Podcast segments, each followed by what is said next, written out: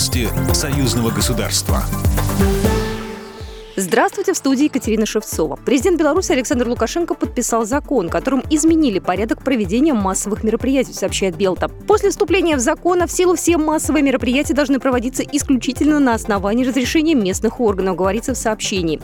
Ввели запрет на освещение в режиме реального времени массовых мероприятий, если их проводят для популяризации или пропаганды. Запрет будет действовать и для журналистов. Им также запретили выступать в качестве организаторов или участников массовых мероприятий. Следственный комитет Беларуси возбудил уголовное дело по факту заведомо ложного сообщения об опасности минирования самолета, экстренно севшего 23 мая в Минске. С комментариями Андрей Гурцевич, начальник главного штаба, первый заместитель командующего ВВС и войсками ПВО Вооруженных сил Беларуси. После того, как командир данного гражданского судна принял решение осуществить посадку на запасном аэродроме, а именно Минск-2, и развернул самолет в направлении Минска, было принято решение и поднят в воздух дежурный экипаж МиГ-29 с аэродрома Баранович. Дежурный экипаж получил задачу осуществлять контроль и в случае необходимости оказать помощь гражданскому судну для того, чтобы осуществить безопасную посадку на аэродром Минск-2.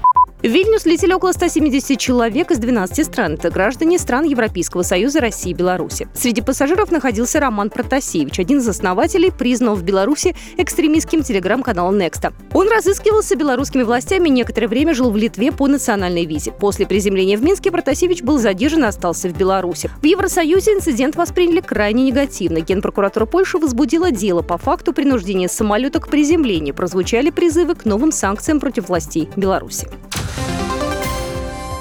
Министр иностранных дел России Сергей Лавров заявил, что Россия не оставит в беде Беларуси, готова всегда прийти на помощь. Об этом он заявил в интервью газете «Аргументы и факты».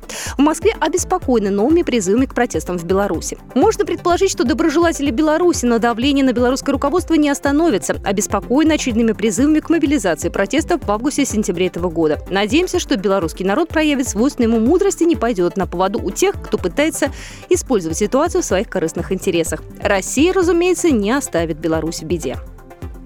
Он отметил, что сегодня в Беларуси ситуация стабилизировалась, а иммигрантской оппозиции не удается раскачать обстановку. Программа произведена по заказу телерадиовещательной организации Союзного государства. По вопросу размещения рекламы на телеканале «Белрос» звоните по телефону в России 495 637 6522. В Беларуси плюс 375 44 759 37 76. Новости Союзного государства.